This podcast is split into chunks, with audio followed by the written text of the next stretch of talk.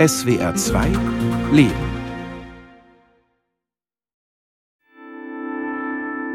Die Menschheit muss dem Krieg ein Ende setzen, oder der Krieg setzt der Menschheit ein Ende. Immanuel Kant, 1795. Ihn haben wir in den 80er Jahren zitiert. Andere Parolen waren Krieg kann nie Teil der Lösung sein. oder Frieden schaffen ohne Waffen. Als am 24. Februar 2022 der russische Angriffskrieg auf die Ukraine beginnt, gehen mir die Appelle von damals wieder durch den Kopf. Sind sie längst überholt? Die Ukraine wehrt sich seit Wochen verzweifelt gegen einen übermächtigen Gegner. Die Ukraine weiß, was sie benötigt und wir sollten der Ukraine diese schweren Waffen liefern, die die Ukraine von uns wünscht.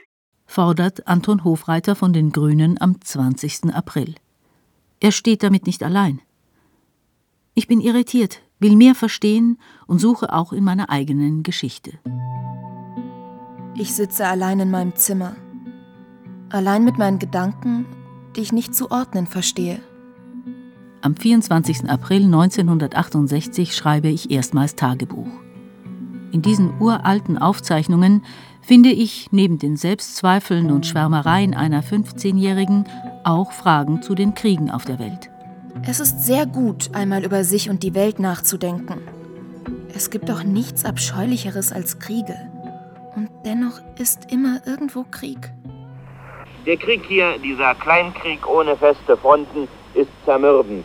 Erzählt Anfang 1966 der Korrespondent des Süddeutschen Rundfunks aus Vietnam. Keiner von diesen Lanzern, mit denen ich gesprochen habe, ist von diesem Vietnamkrieg begeistert. Sie wären alle lieber daheim in Montana, Michigan oder Washington, aber sie tun ihre Pflicht, fluchen zwar, aber so, wie es ihr Präsident von ihnen verlangt. Ich erinnere mich, wie ich gebannt vor dem Radio meiner Eltern sitze und Nachrichten über den Vietnamkrieg höre. Da bin ich gerade mal 14 Jahre alt. Vielleicht hat mich dieser Krieg deshalb so geprägt. Die Stimme des Südostasien-Experten Peter Scholl-Latour gehört für mich zu dieser Zeit. Um dem Krieg eine entscheidende Wendung zu geben und Hanoi und den Vietcong auf die Knie zu zwingen, befiehlt im Februar 1965 Präsident Johnson die Bombardierung Nordvietnams. Wir werden unser Wort nicht brechen. Wie lange es auch dauert, wir halten durch, bis ein ehrenhafter Friede möglich ist. Erklärt Präsident Johnson 1966.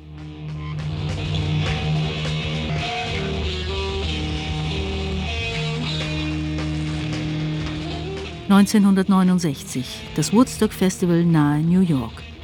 Von dort erreichen mich die Botschaften vieler Bands gegen den Vietnamkrieg. Vor allem Jimi Hendrix drückt für mich in seiner legendären, gnadenlos verzerrten Wiedergabe der US-Hymne die Verlogenheit des Krieges aus, dessen Kriegsverbrechen Fotografen festgehalten haben. Anfang 1972 ziehe ich als 18-Jährige zum Studieren nach West-Berlin. Kaum dort angekommen, demonstriere auch ich gegen diesen Krieg. Erst Ende April 1975 berichtet Korrespondent Momendey aus Saigon. Der Krieg ist nach Saigon gekommen und heute Nacht krachten hier Raketen und Granatwerfer in die Stadt. Nach den Raketensalven dieser Nacht gaben die Amerikaner heute das Signal zum Aufbruch. Innerhalb weniger Stunden sollen sämtliche verbleibenden Amerikaner evakuiert werden. Mit Freunden debattieren wir, ob das der ehrenhafte Frieden sein soll, von dem Johnson 1966 sprach. Wie zynisch, denke ich. Exakt 58.220 nordamerikanische Soldaten sterben in diesem Krieg, Hunderttausende sind verletzt oder zutiefst traumatisiert. Zurück bleibt ein von Napalmbomben verbranntes und mit Agent Orange vergiftetes, ein zerstörtes Land. Und mehrere Millionen getötete Menschen aus Nord- und Südvietnam. Genaue Zahlen gibt es nicht. Doch die Legitimität solcher Kriege wird seitens der Regierung nicht wirklich in Frage gestellt. Nur sollten sie zukünftig ohne die Entsendung größerer US-Truppeneinheiten stattfinden, ohne tote US-Soldaten. 17. Juli 1979. Klaus Elroth aus Mexiko für Südfunk aktuell. Ja, der General Anastasio Somoza ist in der Nacht zum Dienstag äh, zurückgetreten und anschließend mit einer Maschine der nicaraguensischen Luftwaffe nach Key Biscayne in Florida geflogen. Mehr als vier Jahrzehnte herrschte der Somoza-Clan in Nicaragua, bevor der letzte Diktator, Anastasio Somoza, durch einen Volksaufstand gestürzt wird. Ich bin mittlerweile 26 und arbeite als Sozialpädagogin in Berlin. Bildungs- und soziale Gerechtigkeit sind meine Themen. Nur am Rande registriere ich in diesem Sommer, wie die Sowjetunion in Afghanistan einmarschiert. Als ich jedoch vom Sturz des Diktators Somoza höre, würde ich am liebsten sofort meinen Rucksack packen, um den revolutionären Prozess in Nicaragua zu unterstützen. Meine Arbeit hält mich in Westberlin. So bekomme ich hautnah mit, wie die NATO im Dezember 1979 für atomare Aufrüstung stimmt. Schauplatz Brüssel gestern Abend. Erst Spannung, dann Erleichterung und Zufriedenheit. Erleichterung und Zufriedenheit bei der NATO.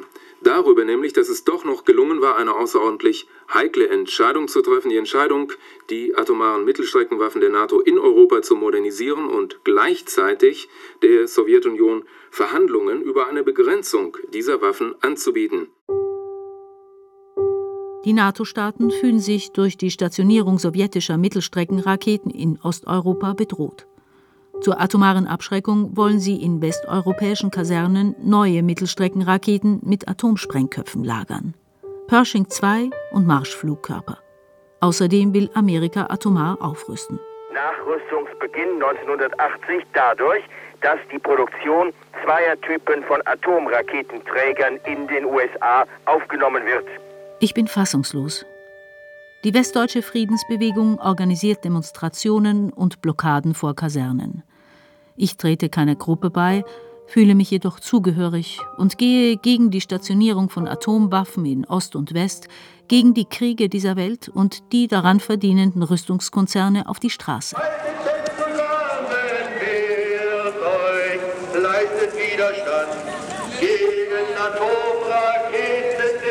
Bin zutiefst überzeugt davon, dass wir als Deutsche durch die Geschichte unseres Landes verpflichtet sind, alles an politischer Diplomatie aufzubringen, um Kriege zu verhindern.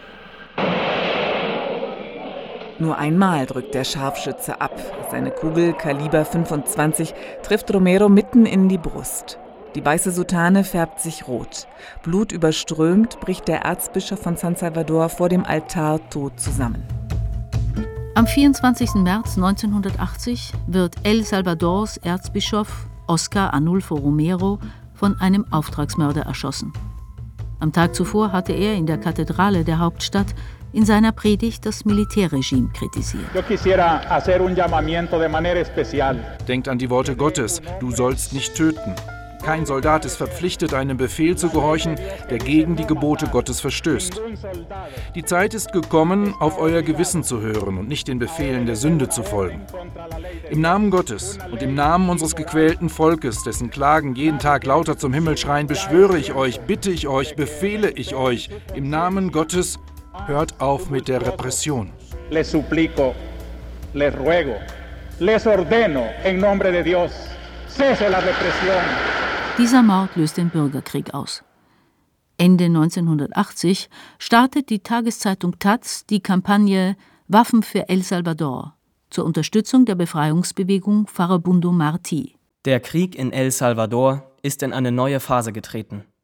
Die Militärregierung hat mit ihren Truppen und den von den USA bezahlten, ausgerüsteten und befehligten Söldnerkommandos, um die Guerilla zu zerschlagen, damit begonnen, die Landbevölkerung auszurotten. Der Aufruf der Taz, Geld für Waffen zu sammeln, ist ungewöhnlich. Und doch leuchtet mir damals die Argumentation der Zeitung sofort ein. Diesen Vernichtungskrieg wird das Volk El Salvadors nur überstehen können, wenn es siegt. Ein anderer Frieden ist nicht möglich. Er würde bedeuten, die ganze Bevölkerung schutzlos einem Regime auszuliefern, das nicht zögert, Hunderttausende zu ermorden, um seine Herrschaft auf Jahrzehnte zu sichern. Ich stelle mir Fragen zu den Grenzen des Pazifismus angesichts der Militärdiktaturen auf dem lateinamerikanischen Kontinent. Zum Beispiel wegen des erfolgreichen bewaffneten Kampfes gegen die Diktatur des Somoza-Clans in Nicaragua. Auf meiner Arbeit diskutieren wir lange und kontrovers darüber, entscheiden uns schließlich zu spenden. Ich finde es richtig, die Befreiungsbewegung in Salvador mit Waffen zu unterstützen und werbe für die Kampagne. Trotzdem fahre ich im Oktober 1981 zur Friedensdemonstration nach Bonn, bewege mich unter Transparenten Frieden schaffen ohne Waffen. Das empfinde ich damals nicht als Widerspruch. 10. Oktober 1981 in der Tagesschau berichtet Rolf Schmidt-Holz aus Bonn. Der von den Teilnehmern am meisten geäußerte Wunsch heute, wir wollen wissen, was ist und was kommt. Die Sorge, dass es immer möglicher wird, einen Atomkrieg zu führen und dass dieser die Vernichtung Zentraleuropas bedeuten würde, war Hauptbestandteil fast aller Reden. Wir sind viele und wir werden immer mehr. Mit diesem Eindruck verlasse ich Bonn. Ich war zutiefst beeindruckt von dieser Masse an Menschen, die gemeinsam gegen die atomare Bedrohung und gegen die Aufrüstung in Ost und West unterwegs waren. Eine von 300.000 zu sein, ist ein großartiges Gefühl, baut auf, stärkt. Und dennoch fand ich Kriege legitim, wenn sie dazu beitrugen, menschenverachtende Diktaturen zu stürzen. Anfang 1984 fliege ich doch nach Nicaragua, will dort eine Ausbildungswerkstatt mit aufbauen. Es herrscht bereits wieder Krieg im Land, angezettelt von den Contras, eine Söldnergruppe, finanziert durch die USA, in deren Geopolitik ein von ihr unabhängiges Nicaragua nicht passte. Am Tag meiner Abreise schreibe ich ins Tagebuch. Die Menschen dort sind in ihrer Existenz, in dem Versuch, neue, freiere Lebensstrukturen zu schaffen, momentan massiv bedroht. Die Machtspiele, die hochgeschaukelten Ost-West-Konflikte, All das kann jederzeit Tausende von Menschenleben kosten. Drei Jahre bleibe ich in Nicaragua und spüre in der Zeit hautnah, wie die Menschen unter dem Krieg und der von den USA verhängten Wirtschaftsblockade leiden. Die Regale der Läden sind leer, Grundnahrungsmittel sind rationiert und vielfach nur über Bezugsscheine zu bekommen. Wir sind gezwungen, uns den Mangel zu teilen, ebenso wie den Schmerz der Angehörigen. Tagebucheintrag 23. November 1984. Jeder Tag bringt Leiden für die Menschen. Diese Woche wurden wieder drei Gefallene hier in der Stadt beerdigt. Der Tod liegt vor der Haustür. Im Krieg wird Militärdienst zur Pflicht. Eltern versuchen, ihre Söhne zu verstecken. Ist das Verrat an der Sache, an der Haltung, die sich in der Parole Freies Vaterland oder Tod ausdrückt? Von weit weg hört sich die Parole so einfach an – klingt nach Heldentum, nach komplett überzeugten Menschen. Mittendrin ist es brutal. Ich erinnere mich an meine damalige Angst, von diesen Widersprüchen aufgefressen zu werden. Was ist wahr, was Propaganda? Wie soll ich, wie sollen wir das im aktuellen Prozess überprüfen können? Was ist gerecht? Wer definiert dies? Wann schleicht sich die Lüge ein und übernimmt das Ruder? In New York sind zwei Flugzeuge in das World Trade Center geflogen. Das Center wurde völlig zerstört. Die Situation nach den Terrorangriffen gegen die USA spitzt sich zu. Die Bilder aus New York erreichen mich in Tegucigalpa, der Hauptstadt Honduras. Hier arbeiten mein Mann und ich seit Ende der 1990er Jahre als internationale Experten. Der Schock über diesen Anschlag ist auch in Honduras groß und doch sind die Kommentare anders als in Deutschland. Zusammen mit zehn Fachkräften aus der Entwicklungszusammenarbeit beschreiben wir in einem offenen Brief an Bundeskanzler Gerhard Schröder diese mittelamerikanische Perspektive. Brief an Kanzler Schröder, 15.10.2001. Die Terrorattentate vom 11. September werden hier intensiv im geschichtlichen Kontext der jahrzehntelangen interventionistischen nordamerikanischen Außenpolitik betrachtet. In vielen Kommentaren ist zu hören oder zu lesen, dass sich die Regierungsvertreter der USA doch dringlichst damit auseinandersetzen sollten, warum es einen so tiefen Anti-Amerikanismus gibt, der so weit geht, dass Menschen sich dafür zu Todespiloten hergeben. Wir appellieren an den Kanzler und die Abgeordneten der Regierungsparteien, sich nicht an Vergeltungskriegen der USA zu beteiligen und gegen einen Bundeswehreinsatz im damals schon begonnenen Krieg mit Afghanistan zu stimmen. Mit der Aussage von Präsident Bush, Wer nicht auf Seiten der USA steht, steht auf Seiten der Terroristen. Und in der von Ihnen, Herr Bundeskanzler, erklärten uneingeschränkten Unterstützung der nordamerikanischen Regierung sehen wir den Versuch, ein Klima des unreflektierten Mitläufertums zu schaffen. Dieses Klima wird durch die Medien verstärkt, die uns auf einen Krieg einstimmen wollen. Mit unserem Brief wollten wir eine kritische Debatte unterstützen, wollten Farbnuancen zwischen Schwarz und Weiß aufzeigen. Die einzige Reaktionslogik, auf die seit diesem Tag die Weltbevölkerung eingeschworen wird, ist die der militärischen Auseinandersetzung.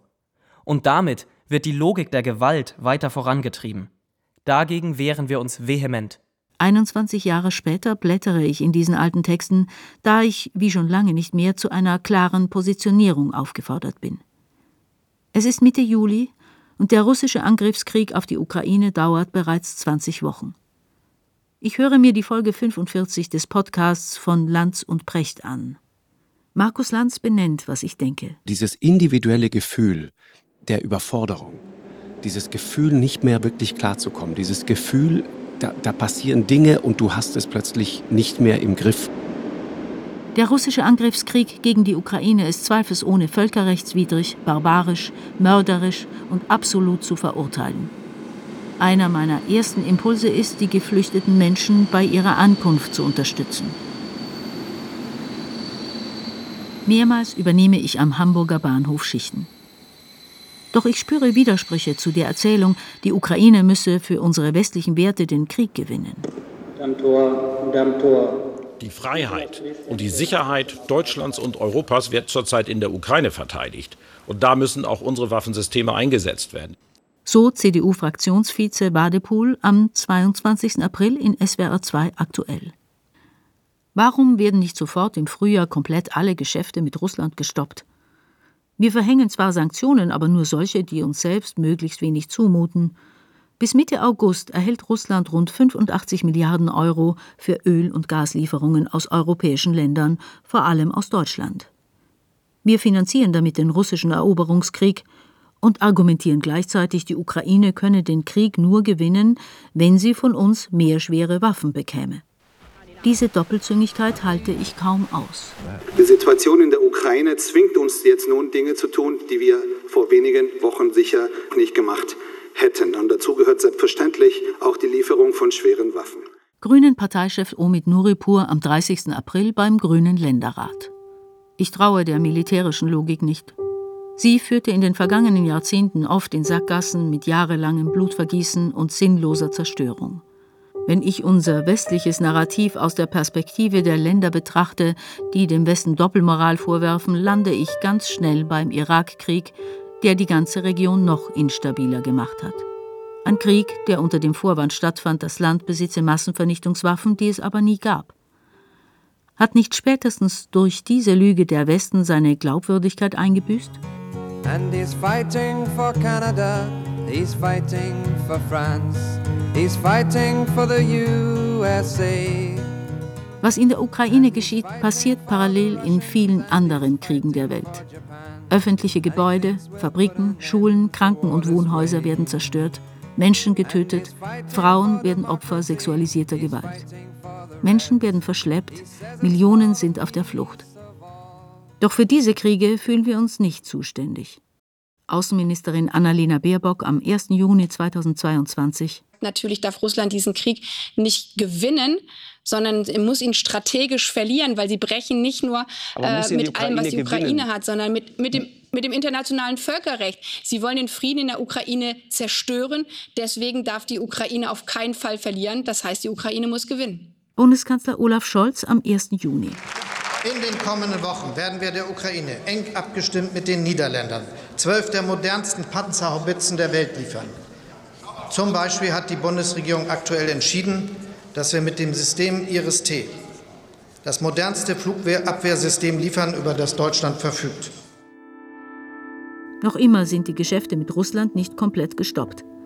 Statt uns darauf vorzubereiten, wie wir knapp werdende Ressourcen solidarisch verteilen, wird politisch und medial Angst geschürt vor Mangel und vor sozialen Unruhen.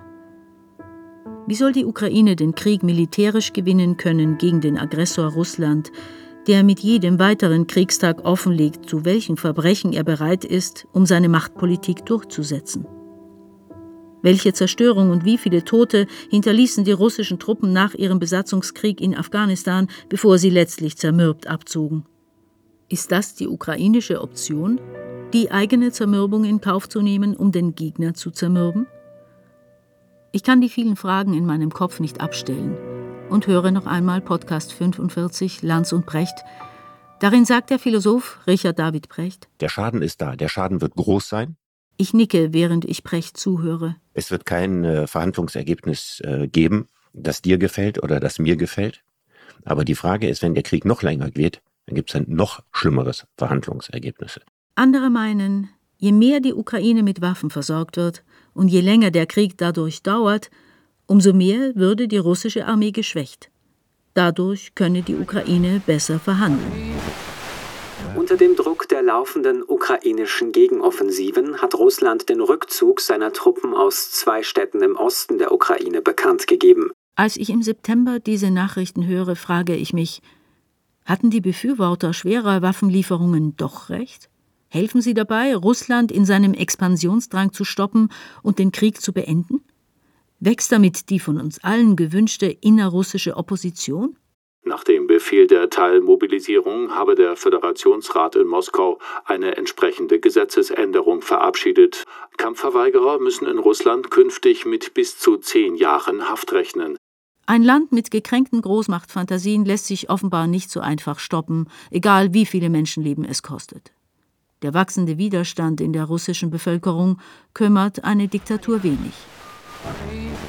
Der russische Präsident Putin hatte erklärt, Moskau werde die Gangart ändern, sollten seine Truppen weiter unter Druck gesetzt werden. Schon im Februar hatte er angedeutet, dass er Atomwaffen einsetzen könnte, sollte der Westen in den Ukraine-Krieg eingreifen. Durch die Arbeit an dieser Sendung beschäftige ich mich seit Kriegsbeginn intensiv mit den Ereignissen und Reaktionen. Es kostet Kraft. Ständig ändere ich das Manuskript. Gedanken von gestern sind heute überholt. Klar ist von Anfang an, dieser Krieg und Putins militärische Verbrechen müssen so schnell wie möglich gestoppt werden. Doch ich bezweifle nach wie vor, dass dazu die Lieferung schwerer Waffen das beste Mittel ist. Ich hätte mir von Anfang an viel mehr diplomatische Bemühungen, vor allem auch gegenüber den Staaten gewünscht, die in Russlands Ukraine-Krieg keinen Angriff auf ihre Werte sehen. Brauchen wir statt militärischer Eskalation nicht dringend Türöffner zum Verhandlungstisch?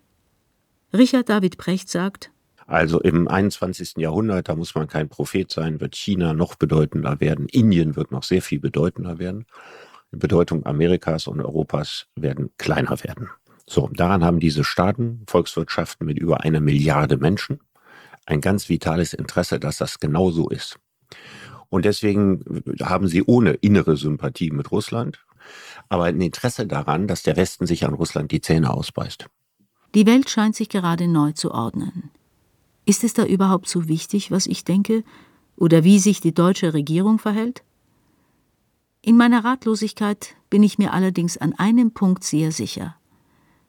Es gibt keine eindeutige, unwidersprochene Wahrheit, keinen eindeutig sicheren Weg, der eingeschlagen werden müsste. Beides muss intensiv gesucht werden.